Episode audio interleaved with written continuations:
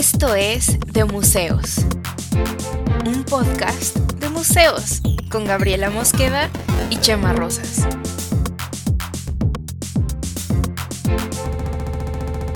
Bienvenidos. Hola, ¿cómo estás? Muy, va muy bien. Esa distancia se oye el grito. muy bien, Gab. Ya lo estamos logrando cuando solo nos quedan como tres episodios de esta temporada. O sea, dos temporadas y media o más. Y ni siquiera salió bien porque no le terminaste de hacer porque te reíste. bueno, ahí para la otra. Ahí a la vuelta. ahora, ahí a la vuelta. Ahora por, por comentar qué bien nos está saliendo, no lo estamos haciendo bien. Ay, Dios mío. ¿Quién sí es somos más efectiva en gritar? ¿Qué somos? ¿Dependencia gubernamental? no sé. ¿Qué clase de burócratas nos estamos convirtiendo que nos dedicamos más dedicamos más energía a decir lo bien que nos está saliendo, algo que no estamos realmente terminando. Pero bueno. Ay, se me hace que seríamos esta administración. Yo creo que tendríamos mucho éxito. Pero bueno. Pero bueno, ¿cómo estás, Cam? Yo muy bien. Muy bien. ¿Cuánto tiempo este sin verte? Sí. Sí, no es, no es como que acabemos de grabar el episodio anterior y nos hayamos cambiado de. Nunca. Mira, ya, di, todos los secretos de la producción que quieras. Nunca. Tampoco creo que sea tan secreto. O sea, es como. Hoy dijimos, vamos a grabar dos. Y yo tenía dos camisas y me puse una hace rato y ahora me pongo otra. Yo de hecho tuve un momento ahí que no te había dicho, pero ahorita sí que de, ay, que me pongo, tuve un momento hashtag mujer, no tengo nada que ponerme. No, pero sí te ves increíble. Ay, mi Tengo que decirlo, entre eso y cuando te pusiste la base, yo dije, wow. Es que... Porque, bueno, quienes, quienes solo nos escuchan, eh, no no lo notarán tanto, pero si alguna vez me ven en YouTube, vaya, básicamente yo soy discapacitado capilar, no tengo pelo. discapacitado capilar. Como la esposa de Will Smith, güey. Y, no manches, el tema de hoy. Pero a ver, espera, nada más porque si no, no vamos, o sea, y esto va a quedar totalmente fuera de contexto. nada más, estaba diciendo lo de discapacitado capilar. Y pues básicamente, pues estoy pelón y, y pues sí, a uno le brilla el coco porque hay un foco y tengo un coco y brilla. Y, y así es, y así he sido desde hace mucho. Y hace rato Gaby empezó así como de, ah, es que me brilla un poco la cara y ya se puso una, unos polvos especiales y ya no le brilla nada y ¡wow! Fue toda la discusión de, es que me brillaba un poquito y yo así como con mi... Pero ya vamos a tener presupuesto de producción para maquillaje Exacto, tener a alguien que, venga y me eche polvos así de ta, ta, ta, ta. Ajá. Ajá. que no sé, tampoco me molesta tanto el, brillo del coco. Me, siento un poco así como Saitama. No sé si hayas visto. One Punch Man, tú me dijiste. One Punch Man. Sí, sí, sí. Y lo vi. Es que sí, ¿Y verdad yo soy que sí una podría ser? amiga que sí escucha las recomendaciones de sus amigos. No soy como esos amigos horrendos que les dices, oye, ve tal cosa y nunca lo ven. Yo sigo tus recomendaciones todo el tiempo. Yo también. Ah, mira, la amistad. Sí me brilla. Ah, la amistad. Pero aparte es muy buena referencia. O, cómo son los corazones este... Eh, coreanos, así, ¿no? Coreanos, así. No sé, así. ¿Cómo es así? ¿Así? ¿Así? Sí. O, los de la administración pasada. Pero al menos lo intentaba. Yo creo que. ¿Has visto es que no quiero decir esto, pero ¿has visto que López Obrador tiene como las manos bien tiesas? Tiene como los dedos chucos y las manos bien tiesas. No sé por qué me he fijado en eso últimamente. Extraño. Fíjate que no le he puesto atención a las manos que llevan el timón de este país, pero... pero no, no imagino que sean como unas manos así diestras y chidas, no sé. Yo, no, pero... yo dudo mucho que pueda él hacer corazón con las manos. Pero no, no hace falta. Eso era. No hace falta para qué, para qué lo necesitas y tiene ahí un montón de aplaudidores, pero bueno. No vamos a hablar de política, no vamos a pelear aquí ni a entrar en temas ideológicos. Lo que venimos a hablar es de algo muy serio, Gab. ¿Y de qué es eso que vamos a hablar? No tan serio, más o menos serio. que se me olvidó. Medianamente serio. sé que lo dijimos justo antes de empezar y yo así de, sí, hablemos de eso. Vamos a hablar de casas de subastas. ¿Cómo funcionan las casas de subastas? ¿De qué se tratan las ventas de arte? Exacto. ¿Quién da más? ¿Quién da más por este tema? Bien, vamos a hablar de casas de subastas. ya hemos hablado de mercado del arte. Ajá. Y de que si es una mafia, que si no, que si las tías. Hablamos también un poco de subastas cuando hablamos de los NFTs, porque en parte eso es lo que empezó a ser relevante este tema, ¿no? Eh, la parte de, eh, del mercado y de que de pronto se subastaran NFTs en cantidades enormes. Y también, Pero también lo mencionamos un poco cuando hablamos de Banksy y hablamos de esta obra que estaba justo mm. saliendo en una casa de subastas, o justo estaban ahí con el martillito y el pedo cuando se destruyó, ¿no? Claro. Entonces, casa de subastas. ¿Qué rayos hace una casa de subastas?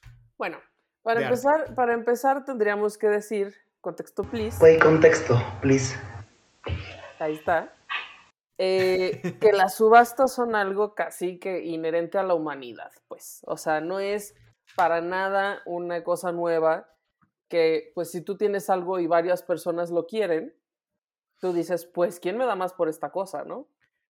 Ajá, el mejor postor. Echen, ajá, echen ahí sus cifras, aviéntenme sus números y el que, y el que, ajá, pujen, exactamente, y el que a mí más me convenza es decir, el más alto, el que dé más dinero, es el que se lo lleva.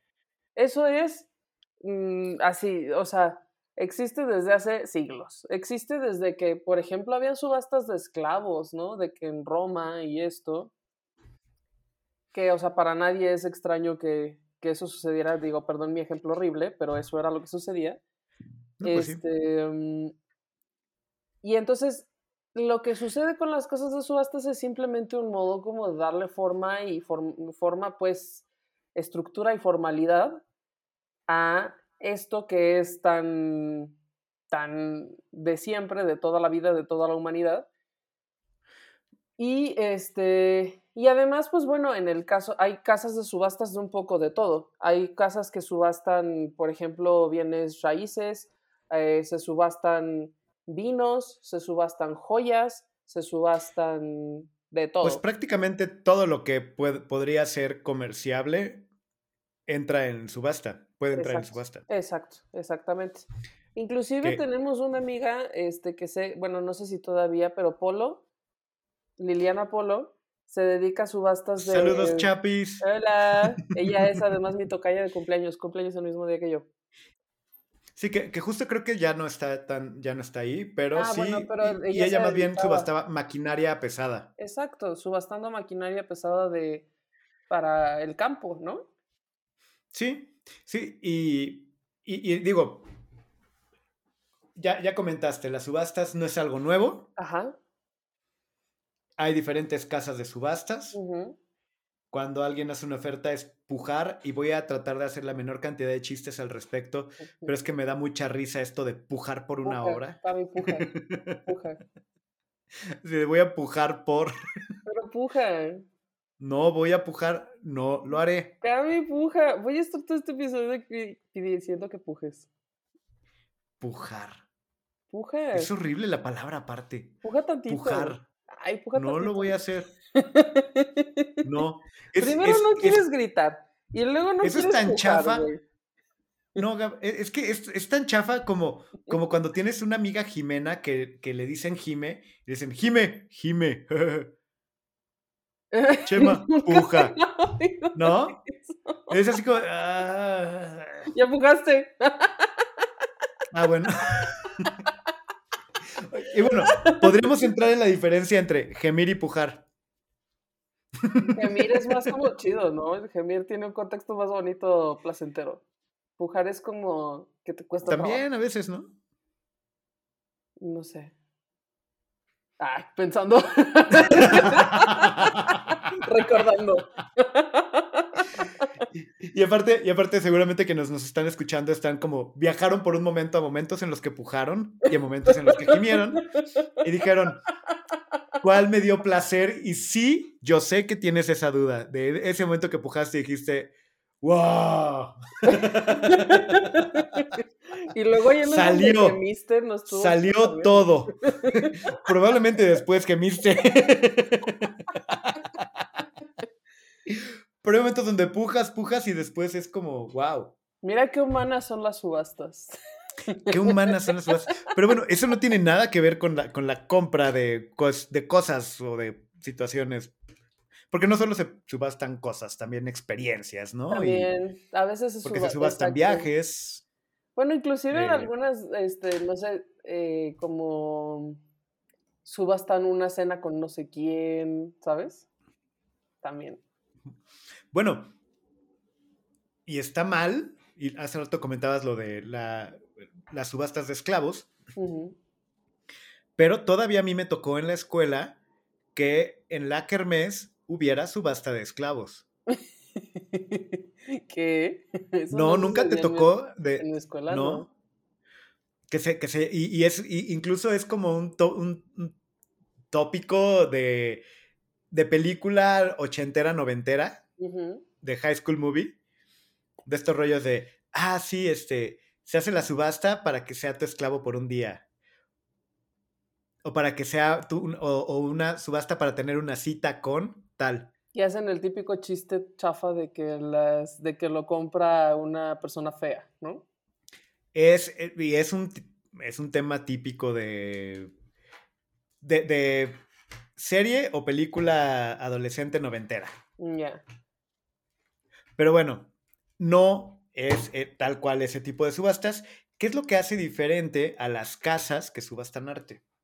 Bueno, por ejemplo. Digo, además de que es arte. Yo conozco un par. Eh, anécdota laboral. Pongamos, pongamos una Anécdota laboral de Gaby de Gab. Eso es un intro chantero, justamente. Sí. ¡Cling! Y brinco así en el. En el sí, brincas y te quedas así en el aire, así. Entonces, anécdota laboral con Gaby de Gab. Cuéntanos. Adelante, Gab. A mí me tocó alguna vez coordinar la logística de un par de subastas que hicieron ahí en, en Forum Cultural, porque hubo una época que también, ah, y allí mismo yo tenía que llevar los eventos, este, y entonces rentaban un espacio muy amplio que había ahí en el museo, pues que para que si su brindis de, de los, que si los banqueros, que si su cena de fin de año de una empresa que, que quieren un entorno cultural para realizar su, su, cena de fin de año, que si su junta del gabinete de con el señor gobernador y así, ¿no?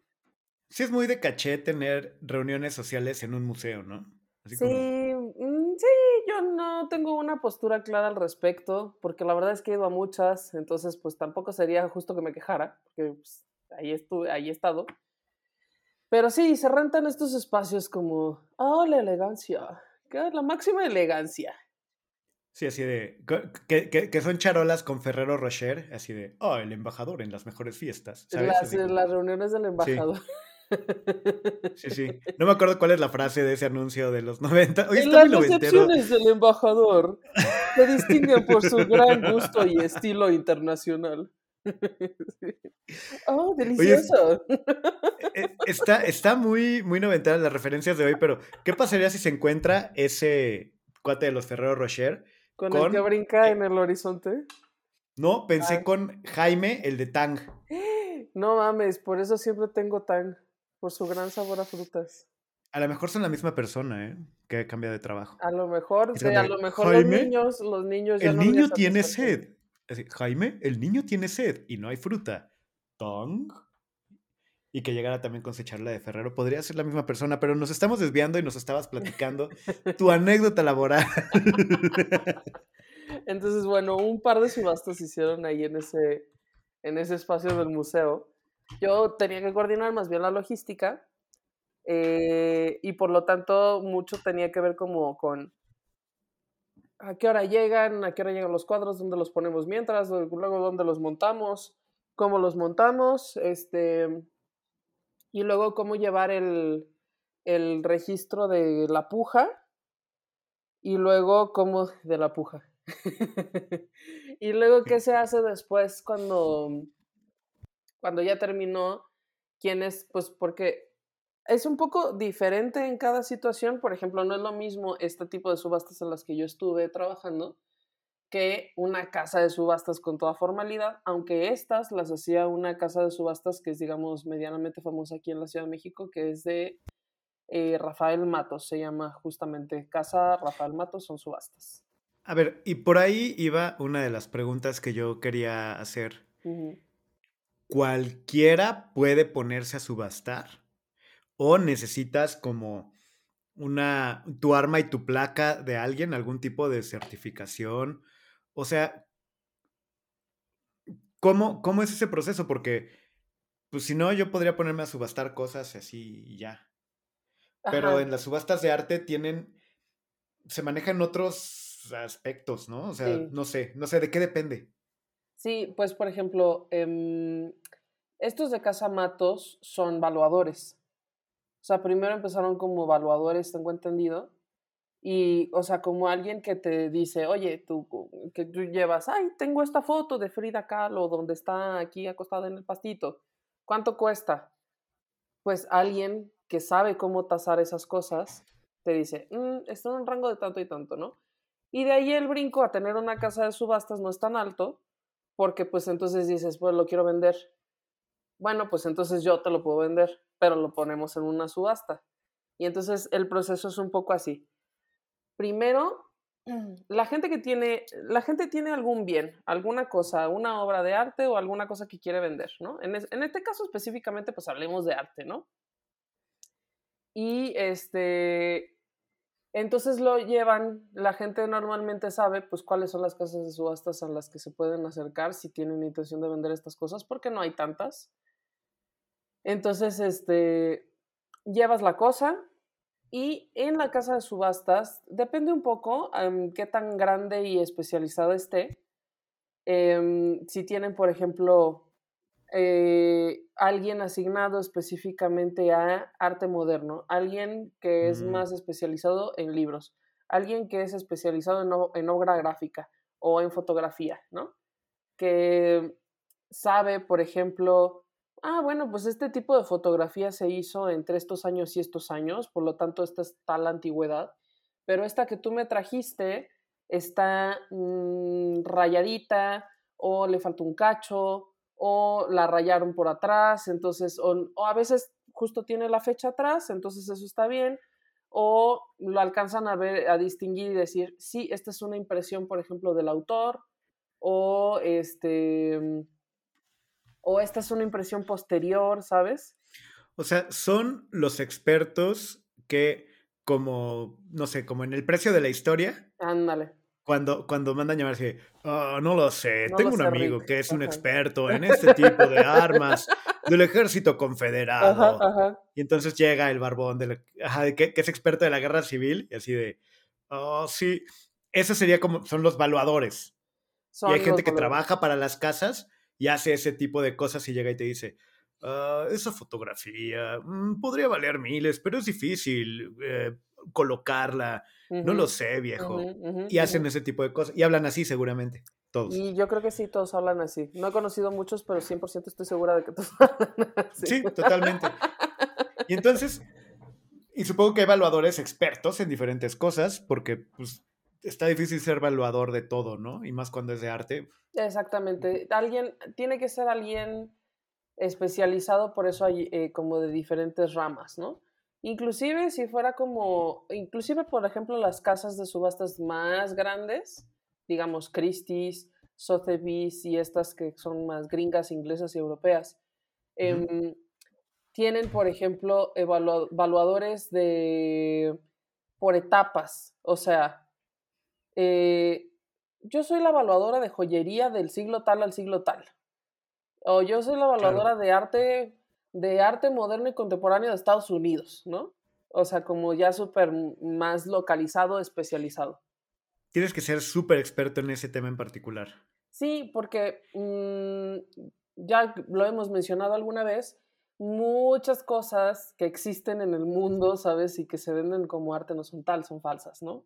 Entonces, donde te cuelen un falso, o una obra que fue robada, o una cosa por el estilo, pues se meten en un pedote. O también lo hemos hablado, pues a lo mejor a veces están coludidos, ¿no? Oye, Gab, una pregunta. Mm. Si tú, con todo lo que sabes, o sea, lo que sabes hasta hoy, no, no es como que voy a estudiar más, no fueras evaluadora de algo, ¿de qué serías evaluadora? De, qué sabes y que sí podrías decir, sí podría ser evaluadora de esto? Ay. O sea, no sé, pueden ser micheladas, o sea, no importa. Pero... Ah, ah, no, no específicamente de arte. No, no, no, no, no de arte. Así, ¿de qué podrías tú decir, yo soy evaluadora de gomichelas? Porque yo te manejo todo y te puedo decir de qué va. Uy. ¿Hay algo? ¿De qué podría yo ser evaluadora? Nunca lo había pensado así en la vida, ¿eh? Mm, ¿Sabes, para, ¿sabes para qué es una cosa que soy sumamente buena? Así, absurdamente buena. Para, para hacer em, tortilla de papa. Ah, bueno, sí. Te queda increíble. Eso es muy real, muy real. Preguntaste y la verdad es que sí te queda muy chida. Si ustedes no son mis amigos, deberían serlo, porque esa cosa sí es muy fantástica. Eso sí me da un poco de orgullo presumir. Pero bueno. digo, es una de tantas cosas, pero ahorita preguntas, ¿para qué eres muy buena? Y me acordé de tu tortilla de papa, que es. Para hacer tortilla de patata, exactamente. Y cosa extraña, no lo aprendí a hacer en España, aprendí solo cuando ya había regresado a México y decía, ¡ah, tortilla de patata! Con un, con un tutorial de YouTube, chingue su madre. no, pero, pero ¿qué es lo que ibas a decir? Este. Cosa para la que soy absurdamente buena, juegos de palabras. Sea Scrabble, sea Wordle, sea el que sea, que mientras tenga crucigramas, para todos estos soy absurdamente buena. Y Entonces, yo podría evaluar la, eficacia y el valor de cualquier juego de palabras. Había inclusive, yo tenía uno que se llamaba Bogle, que tenían dados con, este, con letras y era como más al azar. Y tenías que formar palabras ridículamente buenas. Nunca he conocido a nadie que me gane en el Scrabble reto para ustedes si alguien quiere jugar Scrabble conmigo.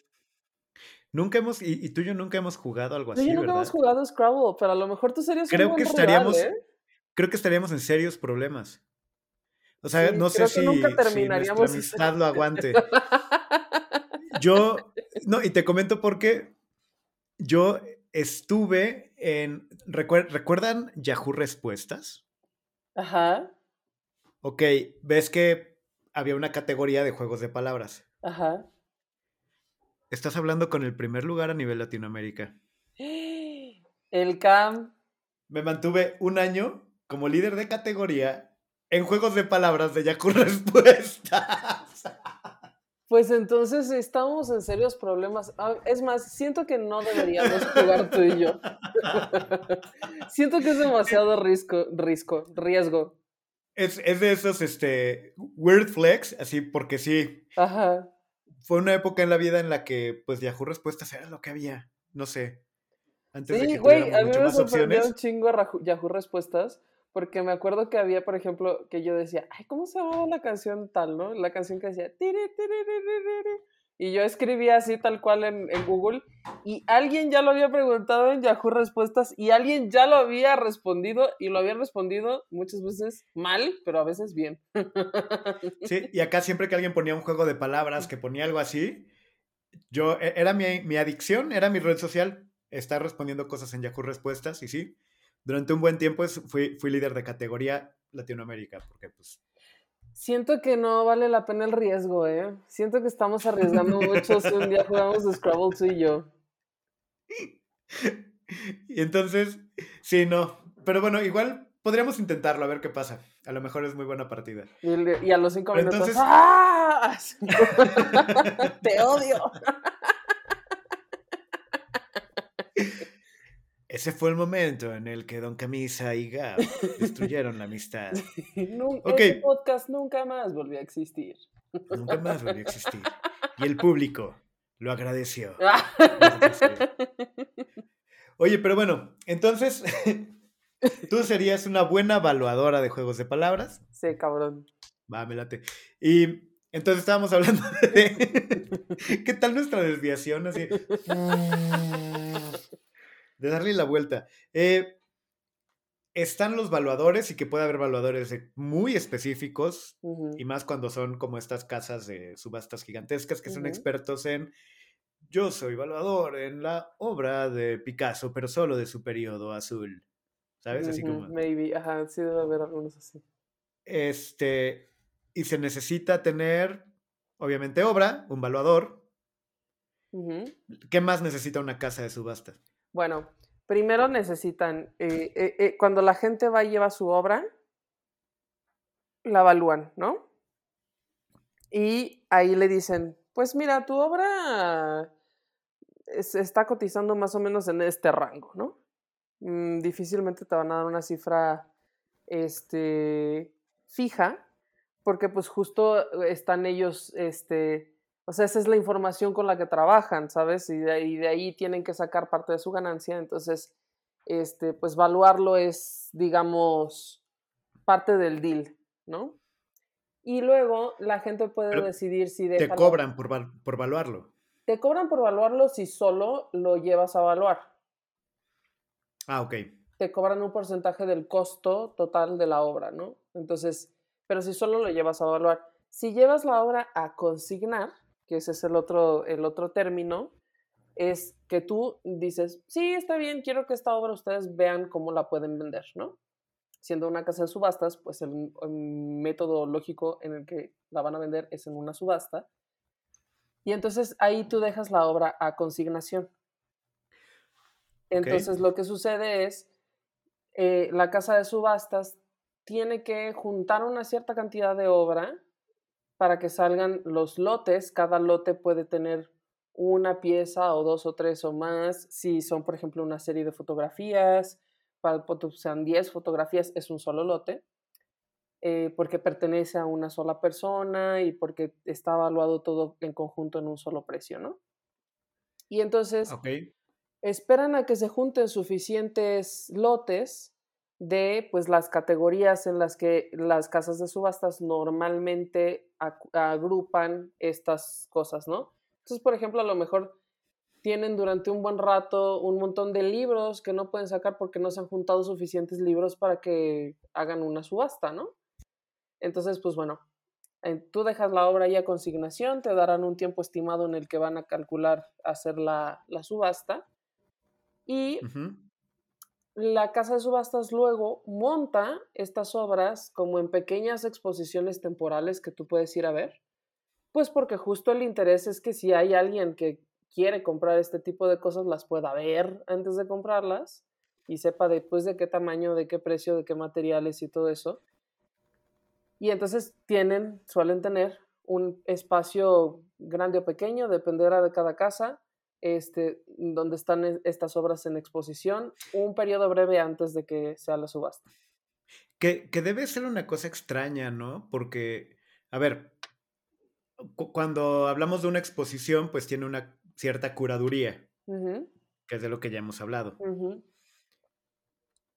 y, y el curador y la curadora arman una narrativa y todo para, para el disfrute de la obra.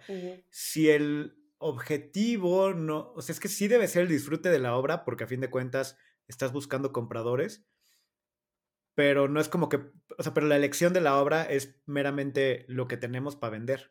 Exacto, sí, no, no. Entonces es súper genérico, ¿no? O sea, no tiene ningún tipo de curaduría más allá de que la iluminación sea la adecuada, me imagino. Sí, exacto más allá de ciertos criterios estándar de conservación, ¿sabes? Que si son papeles no les puede dar la luz directo porque pues, se ponen amarillos o cosas por el estilo. no hay mayor curaduría, eh, o sea, solo te dicen, estas son las obras de arte latinoamericano tal, ¿no? Que tenemos para la subasta de tal día. Y a eso solo van expertos, o sea, no va público. Mm, sí va público, pero solo gente que esté interesada en, o sea, en comprar. Exacto. Tan es así que yo difícilmente me he parado yo a ver las cosas de una subasta si no las voy a comprar, ¿no? Y luego, mm, también, está, también de, estas mismas, de estas mismas obras se hacen catálogos.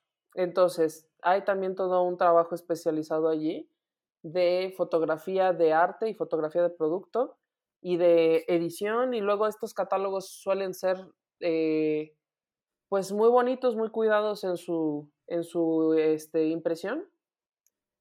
Eh, y allí pues se explica, ¿no? Este, somos la casa de subastas no sé qué y tenemos tantos años funcionando y tal. Y en esta ocasión estos son los objetos para que tenemos en subasta para la eh, subasta de este tema en específico de esta fecha. Y entonces, y son como libros, ¿eh? Yo, en donde estaba yo haciendo la maestría, tenían todo un estante completo de este, catálogos de Christie's, creo, y de Sotheby's, porque son también un buen recurso para que tú puedas hacer tracking de más o menos en cuánto se cotizan estas cosas. Em y es, perdón, un catálogo por subasta. Un catálogo por subasta. O sea, si los producen este, así de, es un montón. Aunque claro, este, por eso justo se esperan a que se junten muchísimas, muchísimos lotes para que no tengan que estar editando catálogos y catálogos y catálogos todo el tiempo, ¿no? Y luego ahí te explica, por ejemplo, que eso me parecía luego bien interesante. En el caso, por ejemplo, de subastas de joyas, eh, decía, em, joya que perteneció a familia aristocrática de, España del siglo tal. No te dicen, a menos que la persona esté interesada en publicitarlo, no te dicen a quién perteneció. Pero parte de la labor de los valuadores y parte de la labor de las casas subastas es rastrear la proveniencia, que este es un término importante, de las cosas que están vendiendo. O sea, porque a lo mejor es una obra robada, porque a lo mejor sea, o como ya lo platicamos en algún momento de la vida, este, digo, de la vida del podcast, eh, por ejemplo, los nazis saquearon muchísimas obras de arte judías y estas luego aparecieron en museos o en casas de subastas o en colecciones privadas y demás. Y entonces, parte de la responsabilidad que en teoría tendrían que tener todas las casas de subastas es asegurarse la proveniencia legal de las cosas que van a vender. O sea, que es alguien que te puede decir, a mí me lo vendió el artista tal y por eso yo lo tengo aquí lo quiero vender, ¿no?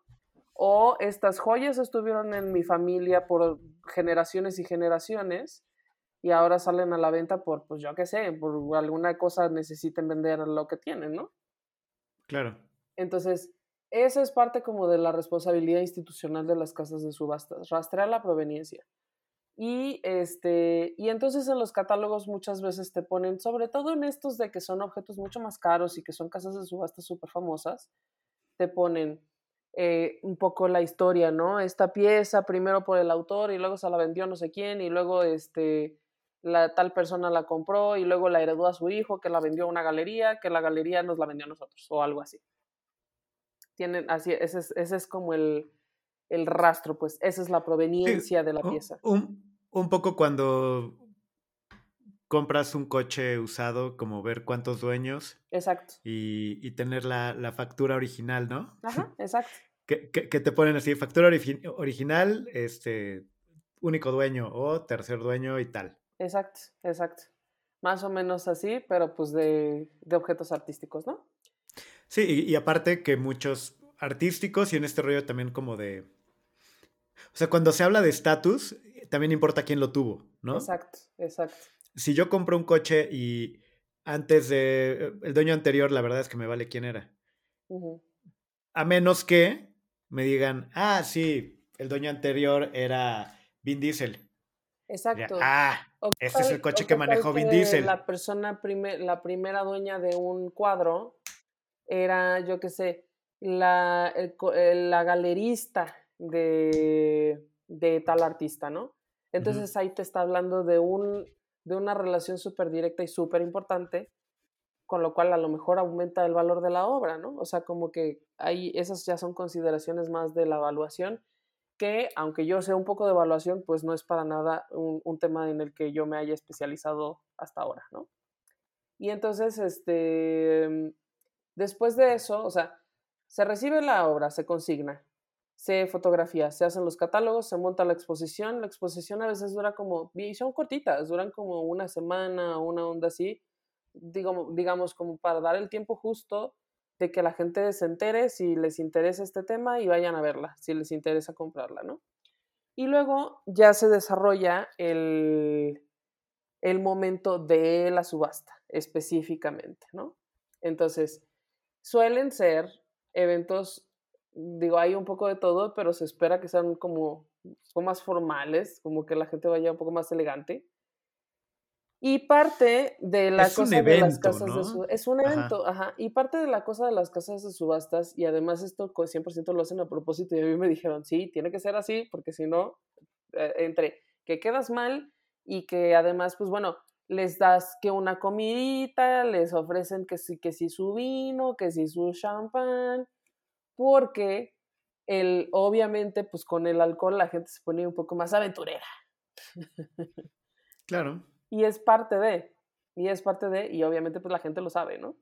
Y entonces, este, mm, ya la gente que llega a la subasta en ese momento leyó el catálogo, si hay alguna cosa que le interesa ya la vio, o, o, inclusive hay gente que yo sé que si les interesa, pues primero ven el catálogo y luego ya van al evento, a la subasta, y antes de la subasta se asoman a ver cómo está la obra en físico y hacen como sus anotaciones ahí en los catálogos y eso. O sea, quien va al evento ya va con una idea de qué es lo que le interesa. Claro, claro. Y ya trae, ya trae información y ya, ya sabe. O sea, no es como de, ah, tengo tantos miles de pesos extra. Ah, mira, hay una subasta, voy a ver qué hay. No. Difícilmente. Difícilmente. Difícilmente. Porque se me antojó pujar. Tan baratas, ¿no? Ajá. Y la idea también de, de, quien va a las subastas es esta. Cuando evalúan, cuando evalúan los objetos, un cuadro, una escultura, un grabado, lo que sea, los de la casa de subastas saben o tienen una idea clara de cuánto es el, el valor ¿no? de la obra.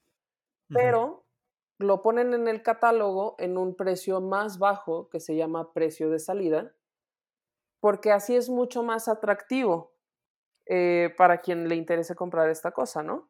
Entonces el precio de salida suele ser más bajo porque ahí hay una cosa que es la cosa tricky de las casas de subastas, saber calcular cuánto tú crees que le puedes bajar a una obra para, el precio, para que el precio de salida sea muy atractivo pensando en cuánto, cuánta gente va a pujar por esta obra y hasta, cuán, y hasta dónde puede subir, ¿no? ahí es donde la casa de subasta y los valuadores hacen ciencia de su apuesta. Exacto, exacto. Es una, exacto, es una cosa estadística de probabilidades de conocimiento del mercado también, de saber en cuánto se venden las obras normalmente, qué experiencia han tenido vendiendo antes a ese artista o ese autor, este, o sea, sí, sí, ahí ya es una entre empírico y más de conocimiento tal cual de probabilidad y estadística. Sí, que sí me imagino que debe haber una ciencia de números bastante interesante por ahí. y, y, mucho basado en la experiencia además, ¿no? Y además cada mercado es un poco diferente porque, pues, por ejemplo, a lo mejor aquí se venden muchos más artistas mexicanos y latinoamericanos que muy probablemente no se venderían en Estados Unidos o eh, en Europa se venden ciertos artistas más que en Estados Unidos y tal, ¿no? Tienes una mosca que te No, me, no me ha dejado en paz. Y es de esas moscas, perdón, es, es de esas moscas como de, de, que se te quedan entre los ojos así. Y que, como en la caricatura. Y, y que insisten, sí, horrible, ya, perdón. es que te veo batallar. es que la tengo aquí así. Pero bueno. Y este, y bueno, ahí echan su cálculo, ¿no? ¿Cuánto le podemos bajar a esta obra? O sea, por ejemplo, dicen, no sé, tenemos un Diego Rivera que difícilmente vas a, un, vas a ver un Diego Rivera en una casa de subastas, ¿no? Porque pues esos ya tienen como que sus compradores y tal. Pero, tú que tuvieras un Diego Rivera en una casa de subastas. Y pon tú que el valor de la obra sea un millón de pesos. O sea, hablando así como cosas, mm, cifras muy inventadas, no tengo idea. Este, los de la casa de subastas dirían, mm, podemos a lo mejor poner el precio de salida en 500 mil, maybe, pensando en cuánto puede subir. Y aquí hay también otra cosa, ¿qué tan hábil es el martillero para eh, meter presión en el momento de la subasta? Para que la gente sienta el, el, ah, ay, no, ya me están ganando, ¿sabes? Porque ahí, en ese momento, en el momento de la puja tal cual, sí tiene ahí una, una habilidad, sí es una habilidad especial como entre rapidez, entre meterle presión, pero entre como que no, o sea, enganchar a la gente para que digan, no, sí lo quiero y que no se salgan de la puja y tal. Este, para ver, cuánto le puede subir. Pero entonces, por ejemplo, yo soy, eh, yo tengo ese, ese Diego Rivera, lo llevo, lo, me hacen ahí el, el avalúo y me dicen, ah, bueno, esto se puede vender entre 700 mil pesos y 2 millones. Estoy diciendo igual así. Sí, más o menos. Pon tú. Y dicen, vamos a poner el precio de salida en 500 para ¿Qué pasa si se venden 500? Eh, está ahí que del porcentaje de. Sí, Pelation. Pero. Pelation este, total. Pelation total. Pero, este. Pero desde antes ellos te están diciendo. Para la casa de subastas, el monto que sea es el porcentaje. O sea, para pon tú. No sé cuántos son los porcentajes realmente, pero pon tú que digan. Eh, del precio en el que se venda, el 50% es para la casa de subastas y el 50% es para ti. Ok. Y a lo mejor así están los porcentajes, ¿eh? No, no, no, no siento que esté tan alejado de la realidad. Entonces, para la casa de subastas también es de mayor interés que eso salga en el precio más alto. Yo como vendedor no tengo, no tengo ninguna garantía de... O sea, no es como a partir de este precio, no. No, o sea, lo que ellos te pueden garantizar es el precio de salida. Y, pues si no se vende, pues Pelation también, obviamente. Y, que se van a quedar con un con la mitad. sí, te garantizo que le voy a ganar. Claro, pues claro, porque la casa de subastas te está diciendo, lo que la casa de subastas te está ofreciendo es el mercado, porque ellos ya tienen a los coleccionistas, ya tienen una base de datos de compradores, ya tienen un renombre y un prestigio, ya tienen los canales de comunicación, ya tienen la infraestructura, tienen el espacio, tienen la exposición, tienen los especialistas, tienen a los martilleros, tienen, o sea, eh, eso es lo que la casa de subasta está, poniendo. De otro modo, pues la cosa es que si la gente pudiera vender esa cosa directamente, si tuvieran un mercado o un comprador, pues no estarían yendo a una casa de subastas, ¿no? A ver, pero eh, tiene mucho que ver con una pregunta que te quería hacer desde hace ratito. Pero todo este proceso que me estás diciendo es carísimo. Sí. Es, o sea, encarece la obra muchísimo. Pues sí. Porque los catálogos impresos con la mejor calidad, con todos los mejores materiales, tienes que hacer un montón, que aparte sabemos cómo funciona la imprenta, que es por volumen, y aquí ni siquiera vas a tener un volumen tan grande porque tu mercado de compradores no es, gigante. Entonces es muy caro. Eh, las cenas y el alcohol que tienes que darles muy buen pisto porque no es gente... Digo, alguien que tiene un dinero, que, tiene un millón de, de pesos, ni siquiera, ni siquiera hablemos dólares, alguien que tiene un millón de pesos para comprar arte, pues no te va a aceptar que le des los reyes, ¿no? Exacto. O un Tonayán. O sea, va a ser así como, dude, o sea... Bueno, a lo mejor consiguen patrocinios, como también los consiguen las galerías y las exposiciones, pero bueno, igual. Sí, pero... Es mercado de lujo, pues. Súmale los valuadores, súmale, o sea, ¿qué tanto de, del, precio de, del precio de salida eh, realmente está mucho más inflado a lo que verdaderamente valdría la obra. No sé si me explico. O sea, porque te están valuando, no tan, o sea, sí es la obra, pero te están valuando la obra para vender en subasta. Sí, aquí depende de las estrategias de cada, de cada casa de subastas, porque hay algunas que su estrategia es vender volumen, o sea, juntar la mayor cantidad posible de obra para tener el volumen de una subasta súper amplia y entonces yo qué sé, 200, 300 lotes en una sola subasta. Y hay otras que apuestan más bien por, em, por tener obras súper, súper cara, que pues a lo mejor vender una o vender dos les garantice que pueden cubrir la nómina cada X tiempo, ¿no? ¿Y qué tanto, justo en, estas estrategias de las casas de subastas, qué tanto podrían ser no sé si origen o resultado de lo que hablábamos de la mafia del mercado del arte. O sea, de, de que una obra en una subasta salga asquerosamente por encima de, su valor real. Pues es lo que eh, platicábamos. Pero se convierte en el valor real. Mm, sí y no porque el mercado tiene otros ciertos mecanismos como de, pues no regulación, pero como de suspicacia, por decirlo de algún modo, que lo comentábamos con, con el querido Bernardo Senga. Este, por ejemplo, si una obra sale en un precio ridículamente inflado porque se pusieron de acuerdo con, yo qué sé, con el galerista o un comprador fantasma o el que siempre ha sido el coleccionista y que de todos modos le iba a comprar y luego le dijeron, ah, pues compran en tanto y luego yo te, sabes, yo te doy tanto, así le aumentas el valor a toda tu colección o lo que sea. Este... tengo esta otra, esta otra obra que se cayó del tráiler, mira, cómprame este en tanto, no Exacto, y entonces tú ya con, si le subes el precio ya estás aumentando todo el valor de tu colección y todo esto que, que, que existe, ¿no?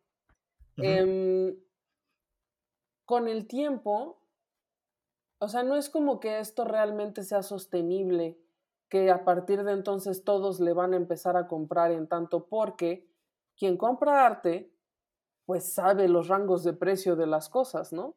Entonces, si, si un artista sale súper inflado en alguna, en alguna subasta, mm, los coleccionistas que además hay muchos que tienen asesores y luego son colecciones este, más empresariales y todo esto. Dice, pues tienen asesores específicos, son gente que conoce el mercado del arte, que dice, mm, pues salió extrañamente caro, ¿sabes? Estas piezas salieron extrañamente caras en una subasta de Sotheby's. Yo creo que no deberías pagarlas en ese precio. Y entonces allí mismo, pues a partir de esta suspicacia, se va regulando. A pesar de que una obra haya salido como súper cara en una, en una subasta, no significa que eso automáticamente implique que toda esa obra va a costar así de cara forever, ¿no? Entonces, pues tiene como un propio mecanismo ahí de, de un sistema de suspicacias. O sea, no es tan fácil hacer un fenómeno de traje nuevo del emperador con, con una subasta de arte. No en una casa seria sí, no es tan, a mí me parece que no es tan fácil.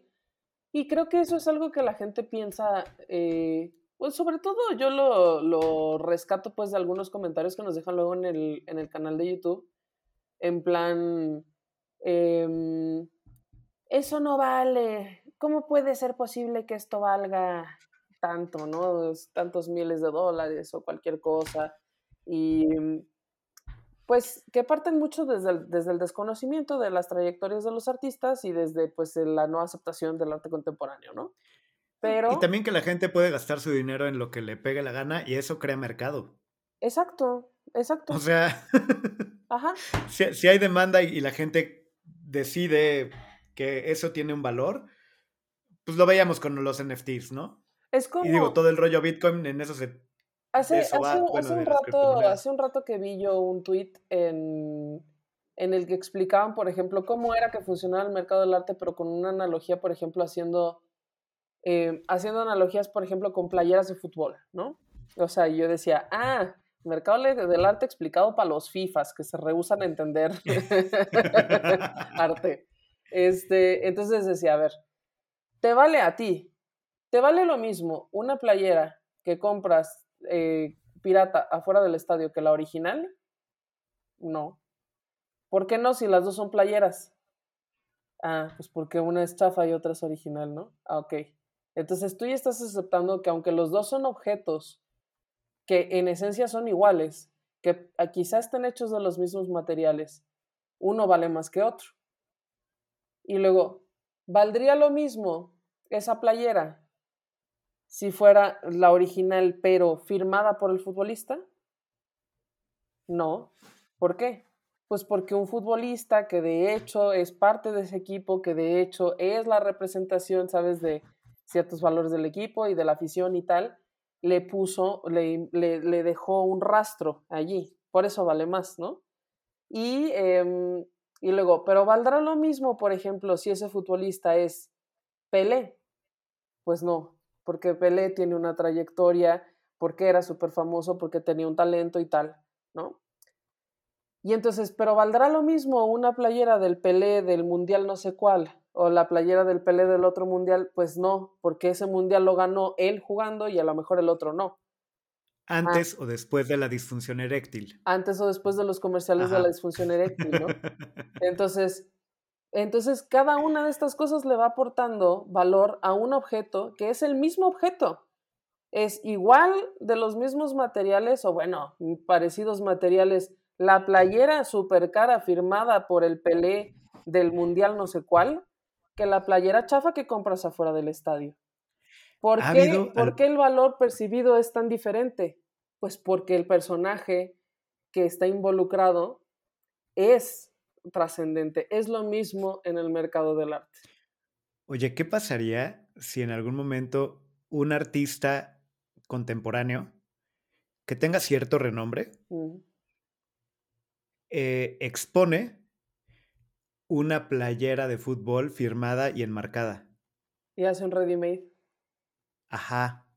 Pues podría. Con tu, una, así de que, ¿qué, es lo que expusiste? Ah, una playera de Pelé en el Mundial del 80 y algo. Podría ser. ¿Qué clase de valor tendría eso? Sería una locura, ¿no? Estaría bien raro incluso evaluar eso. Exacto. Porque sería así, a ver, un artista contemporáneo muy renombrado puso eso en tal exposición, en tal galería. y es una playera que de hecho es una playera autografiada por Pelé. ¿Cómo rayos podríamos evaluar eso? ¿Quién lo compraría? Sería, sería una subasta interesante. Sí, pero, o sea, pero esto como ejemplo de por qué, por qué, no, por qué no es un engaño, ¿sabes? los precios del mercado del arte? ¿Por qué no es? Porque este tema específicamente, que veo luego siempre muchos comentarios, con el plátano pegado en la pared de Mauricio Catalán en el Art Basel de como 2017, ¿no? 2017-2018, que es de mis cosas favoritos del mundo, porque justo pues se está burlando de esto, ¿no? Y, eh, y pero la gente que se acerca a esto desde un poco más Digo, y, no, y la gente no tiene la obligación de conocerlo todo del mercado del arte, pero tampoco tienes la obligación de emitir un juicio si no sabes del tema, ¿no? Entonces, claro. este, como les molesta tanto esto, pues porque no están entendiendo la trayectoria y la trascendencia de lo que ha hecho Mauricio Catalán, ¿no? Oh, bueno, sí, eh, e, emite el juicio, pero platiquemos en un plan de diálogo, ¿no? No tanto como acusar a, priori, y pues más bien como, creo que son discusiones interesantes. exacto y que vale la pena hablar al, respecto. Y entonces, pues bueno, volviendo, volviendo un poco, ¿no? Se llega el día del evento, la gente llega. Eh, dependiendo de la casa de subastas, a veces, bueno, cuando yo he estado eh, involucrada como en estos procesos, cuando ya la gente se registra, deja sus datos, este, en ese caso, por ejemplo, no les pedían una tarjeta de crédito ni nada por el estilo, pero tengo entendido que en otros sí que te piden un método de pago para ya asegurar que, pues, o sea, es un modo de meter presión de que no estás pujando nomás a lo güey, ¿sabes? Sí, que si pujaste, tienes... Es un compromiso. ¿Con qué? Exacto. es un compromiso eh, y firmas, ¿no? Que te firmas una responsiva de que te estás comprometiendo a que pues estés pujando con responsabilidad y tal. Y que, si levantaste la paleta y te tocó, pues lo vas a pagar. Exacto. Y dejas tus datos de contacto y todo eso, ¿no? Y entonces te dan la paleta, te dan tu número, lo asignan, lo machan con los datos que dejaste, con la tarjeta, si dejaron tarjeta y cosas así, ¿no? Y entonces, este, mm, se sientan en sus lugares. Bueno, antes de esto hicieron ya platiquita, ya se tomaron unos drinks, ya se echaron un bolobán, que si su, este, que si su panecito con ensalada de atún y no sé qué, con ensalada de surimi, bla, bla, bla, o que si su jamoncito serrano con melón y bla, ¿no? La, banderillita con la, aceituna y su quesito y eso. Exacto. Y entonces este, ya se sientan en sus lugares, empieza la puja. Eh, señalan qué objetos, que cada vez que digo puja, veo, veo tu carita. Me da mucha risa, perdón.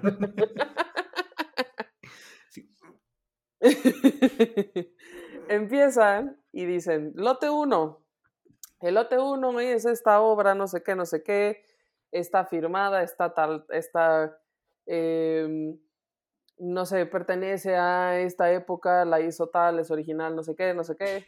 Y Tapona, el, el, ahorita lo llamaste el martillero, o sea, el MC. El, el, el MC, sí. Ajá, tal cual. ¿Qué, ¿Qué, qué, hay que estudiar para ser MC de este tipo de cosas? Porque, digo, no tienes que ser experto evaluador, no tienes que ser... Como que es una habilidad bien específica, ¿no? Sí, eso yo creo que es más bien carisma. O sea, no creo que lo pueda hacer cualquier persona, tiene que ser alguien que tenga justo el punto ahí eh, exacto entre presionar a alguien y hacerlo sentir importante. Y, y todo además como en cosa de segundos, ¿no? al mismo tiempo que estás subiendo un precio de algo así en ese momento. Y una habilidad increíble para observación y detalle de cosas y de gente y de todo. Ajá. Y, una visión panorámica increíble. Sí. O sea, como, pero es una habilidad bien concreta y bien específica que, que es como, ¿dónde se estudia eso? Está, está raro, ¿no? Pues en las casas de subastas, yo creo que es el único lugar donde puedes estudiar eso. Y se eh, nota mucho cuando alguien es como un, trade de generación en generación. Sí, se nota mucho cuando un martillero es uno que tiene muy, mucha experiencia, porque sí se nota que alcanzan a meterle presión a la gente y la gente sí se entra como en una competencia. O sea, es como bien raro, bien instantáneo, ¿no? Entonces, este, empiezan a decir, no, pues, y el precio de salida es tal, el precio de salida es el que está en el catálogo, ¿no? Y entonces, precio de salida tal, eh, empezamos, ¿quién da tanto, no? Tú, tú, ah, por acá, la señora, tal, tal persona, tal. Y que tienen sus cantitos y todo. Bueno, y también pensando como en estos programas del History Channel, los de las bodegas de. No, no, 35, 45. Que supongo que en el arte no se da tan así. No, no, Debe ser mucho más así de. Oh, para el señor de la, así de, para la paleta 235, el señor del mocasín. Ajá, ajá. Luego también se puede, este, puede ser que estén subastando por teléfono o que sea otra persona o que no sea, por ejemplo, que yo que sé, a lo mejor es un comprador institucional, a lo mejor es un museo, a lo mejor es una institución que está tratando de, de, mm, de incrementar su colección y les dicen, tienes tanto, quiero que consigas tales y tales y tales. Si no, consistes, si no consigues tales, pues entonces déjate esta y esta y esta. Y si no, pues no compres nada, ¿no? O sea, como que depende, cada comprador va con diferentes objetivos. Y entonces este, empiezan a pujar. Cuando termina, cuando finalmente se asigna la, el lote a alguien, este, hay quien está anotando, en ese caso, yo, por ejemplo, cuando tenía que llevar la cosa logística de estos, de, las subastas, em, yo tenía que estar súper al pendiente de en cuánto habían salido cada obra, aunque yo no le tenía que dar seguimiento, porque como la subasta estaba organizada en conjunto con el museo, entonces teníamos que machar lo que ellos estaban anotando con lo que yo estaba anotando, porque iba también ahí un porcentaje, ¿no? Entonces, pues bueno, eh, yo estaba así en putiza apuntando, este salió en tanto, este salió en tanto, este salió en tanto, para que luego con los de la casa de subastas pudiéramos machar como todo eso y que pues ellos tenían su apunte yo tenía el mío, ¿no? Y entonces este, van saliendo ya todos los lotes, No siempre se vende todo, muchas veces no se vende todo, depende del tipo de subasta, depende de la obra, depende de lo que tengas, depende de qué tanto comprador hayas conseguido, ¿no? Y este, y total, bueno, obviamente la gente no se lleva, no, no es el martillo y ya, sí, se lo lleva la señora tal, y no agarran la cosa y se la llevan a su casa, no, pues no. Entonces, lo que sigue es un proceso de al día siguiente, los de la casa de subastas le tienen que marcar, señora, somos de la casa de subasta tal, entonces, este, la pieza que compró ayer, cómo la va a pagar, va a ser así como la tarjeta o no sé qué, o este, mm, o un depósito, una transferencia, si necesitan una factura, si lo que sea, ¿no? Y luego pues se acuerda la logística, cómo se van a entregar, pues si quieren pasar por ella, si se las mandan a su casa, si lo que sea, pues eh, obviamente pues ya implica pues que si la quieren embalada, que si que, em, hay una cosa que se llama embalaje suave que es básicamente bajo alfombra y plástico. Este, o un embalaje más especializado, si lo tienen que mandar a yo que sea a otra ciudad o lo que sea. Y este y ya, y las cosas que no se vendan, si estaban por consignación y ya no se vendieron, pues muchas veces puede ser que se la regresen al dueño o que digan, bueno, pues guárdala un rato más a ver si le tienes otra subasta después y, y sale, ¿no? Y así, así funciona. Es que siento que ya nos estamos comiendo el tiempo, pero así sí, funciona. Nos estamos comiendo el tiempo y, yo nada más una duda. Ok, ya pasó la subasta y no, no se vendió esa pieza tal, ¿cuál? ¿No? Ese Diego Rivera para el que yo tenía un millón, no se vendió. Yo no puedo llegar con la casa de subastas y decirle, véndemela ya. O sea, porque está el catálogo, está todo, y llegar y fuera de subasta, llegar y decir, oye, ¿no se te vendió? La tenías en precio de salida 500, te doy 550, güey. Sí, puede ser que las casas de subastas, sí Puede ser que las casas de subastas tengan un mecanismo de, pues, como comunicación con los, con los compradores y que a lo mejor puedan llegar a otros acuerdos. No es lo ideal y además, obviamente, la casa de subastas te va a decir, pues el precio de salida estaba mucho más bajo que el valor, ¿no? Porque se entiende y todo el mundo sabe que los precios de salida son más bajos para que sea más atractivo. Y, y de la misma manera yo no podría, o bueno, ahí sí creo que debe haber algún candado en el que yo recibo el catálogo y te digo, ni lo subastes, yo lo quiero. Mm, no, creo que no sería nada ético. Ahí no, ¿verdad? O sea, ahí creo que, o sea, no puedo decir, a ver, lo sacaste en precio de 500, yo tengo aquí 2 millones de pesos, ten, güey, no lo saques, ya.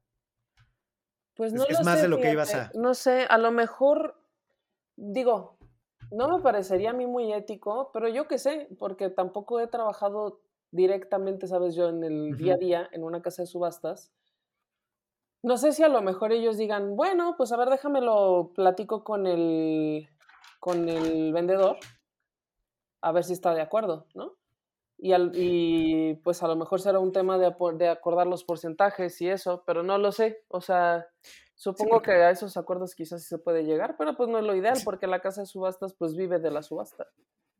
Pero sí me imagino a alguien que, o sea, yo me quedé un poquito clavado con esta, es tanto lo que se hace en una casa de subastas. Sí, es mucho trabajo. Mucho trabajo y digo, está bien, pero también encarece, o sea, es un proceso de venta muy caro. Mm, sí, Sí, pero también es que para mucha gente es el único proceso de venta posible, porque no tienen acceso al mercado.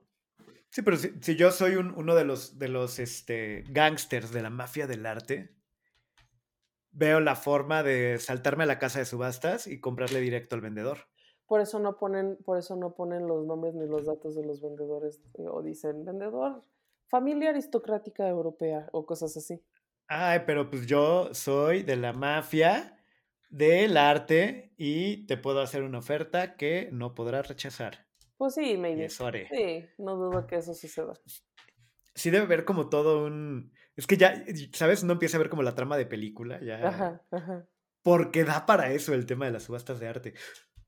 Pero tienes razón, Gab, ya se nos fue la hora y creo que estamos apenas a tiempo para hablar de las tres cosas para pensar en las subastas de arte. Pues a ver, primera cosa de las subastas de arte. Si alguna vez van a una, la verdad es que son muy divertidas. O sea... Pujen. Pujen. Y He-Man. y pásenla bien. El número dos, pues como dices, este, este es un ángulo del que no habíamos hablado, pero es también un trabajo altamente especializado, el de evaluación, el de catalogación, el de, el de los martilleros y todo. Es interesante, yo no me he metido tan a fondo, el contacto que he tenido pues ha sido más bien eventual, pero sí es interesante, sí, sí es algo como, como chido conocer, ¿no?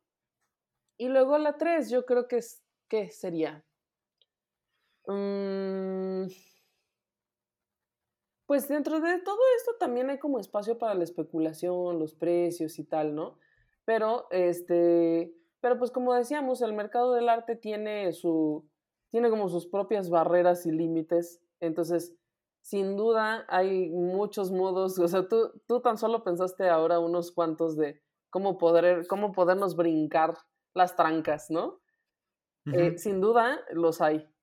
Pero, pues, en teoría, la mayor parte de estas cosas de subasta, sobre todo las muy famosas, suelen tener un prestigio que este, respetar. Y entonces suelen ser más bien instituciones mm, serias, yo diría.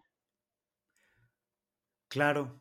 Y, y sí me imagino que parte de todo esto y de por qué, aunque se encarezca tanto por el proceso de subasta, sigue siendo un proceso que existe. Yo me imagino que también debe tener mucho que ver con la experiencia de la compra. Sí, y eh bueno, y además si no tuvieran unas ganancias suficientes, pues el negocio de las casas de subastas hace mucho hubiera terminado, ¿no? Sí, y que digo, yo sé y ya hemos hablado de la parte de, la importancia y de, lo, y de lo interesante que puede ser el mercado del arte, pero por otro lado, sí podemos decir que si quieres acá presumir estatus o algo, creo que no hay cliché más cliché que ir a, ganarle a todos en una puja por una obra de arte, ¿no? Sí, sí. O sea, es el cliché de... Oh, oh, oh, oh". Sí, y es como...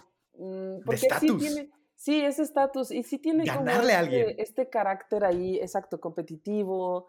Eh, no sé, tiene como. Por eso sale tanto luego en películas, por eso es como tan referencial, ¿no? O sea, porque sí es como un pequeño mundo en sí mismo que es divertido y es interesante conocer. Pues bien, creo que con eso se nos acabó el tiempo, Gab. Creo que es hora de despedirnos, pero no sin antes dar nuestras redes. Redes. Estamos eh, en arroba de museos en Instagram y en Facebook, arroba de museos MX en Twitter y la página web es eh, de museos.mx. En todos estos vamos, cubrimos exposiciones y les contamos qué tal están y hacemos que si, que si su bonito reel, que si su bonito post, que si su bonito meme, eventual meme. Eh, Mire, le paso un tweet, cómo no, venga. Le paso un tweetcito. Y bueno, a mí me encuentran en todos lados como Don Camisa o Don Camisa-Edu. Y pues, muchas gracias, Gab. Estuvo bien a gusto la plática. Mi Cam, cuídate mucho. Un beso. Hasta la próxima. Bye. Esto fue De Museos, un podcast de museos con Gabriela Mosqueda y Chama Rosas. Hasta la próxima.